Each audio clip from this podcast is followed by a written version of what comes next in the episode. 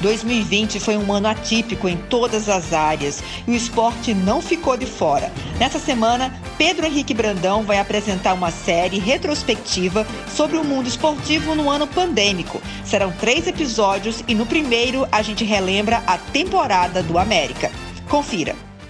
Na tarde de ontem, o América enfrentou o Galvez na Arena das Dunas, goleou por 5 a 1 e garantiu a classificação para as quartas de final do Campeonato Brasileiro da Série D. A vitória marcou o último compromisso do Alvirrubro no ano, mas não na temporada. Isso porque a pandemia esticou o calendário do futebol brasileiro e a competição continuará em 2021.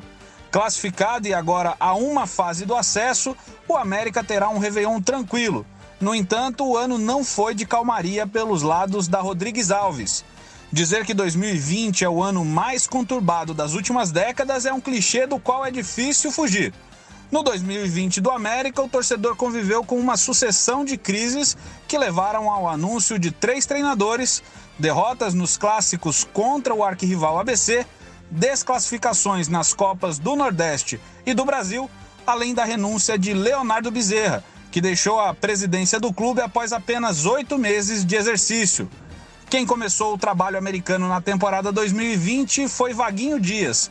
O técnico campeão da Série D em 2019 chegou a Natal com liberdade para a montagem do elenco e o apoio total da diretoria recém-eleita.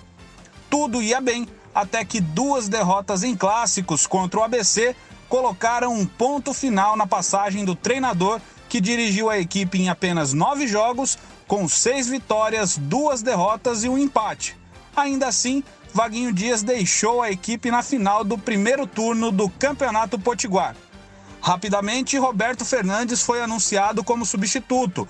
Com pouco tempo de trabalho, o treinador não conseguiu evitar o título do ABC. Porém, no segundo turno, conseguiu fazer boa campanha e avançou na Copa do Brasil até que a pandemia atingiu o país e o futebol foi paralisado no mês de março. Aquela altura, o América havia feito o jogo de ida contra o Juventude. Em Caxias do Sul, empatou por 1 a 1 e uma vitória simples em Natal poderia colocar o Alvirrubro na quarta fase da Copa do Brasil. Poderia, mas não aconteceu porque com a paralisação, o confronto de volta só aconteceu em 26 de agosto e com o Juventude reforçado em relação ao início do ano. Depois de um jogo muito disputado, novo empate por 1 a 1 e nos pênaltis o América foi eliminado. No jogo seguinte, uma derrota por 2 a 1 frente ao ABC foi o estopim para a demissão do treinador que comandou o América por 17 jogos, sendo 6 vitórias, 8 empates e 3 derrotas. Paulinho Kobayashi assumiu o time no dia seguinte à demissão de Roberto Fernandes e enfrentou o ABC na final do segundo turno com apenas 5 dias de trabalho. Perdeu o estadual para o maior rival, mas teve tempo para organizar a equipe para a disputa da Série D. Depois de um começo irregular, o treinador conseguiu encontrar a equipe ideal e fez uma das melhores campanhas da competição. Na fase eliminatória, o América superou Coruripe e Galvez e agora tem apenas um confronto para conquistar o acesso e deixar a última divisão do Campeonato Brasileiro após quatro temporadas. Ainda sem data definida, esse confronto será contra o Floresta no próximo sábado ou domingo mas isso o torcedor só saberá em 2021. Amanhã o Momento Esportivo volta com a retrospectiva do ABC e do Globo. Boa noite a todos, Pedro Henrique Brandão, para o plantão da redação.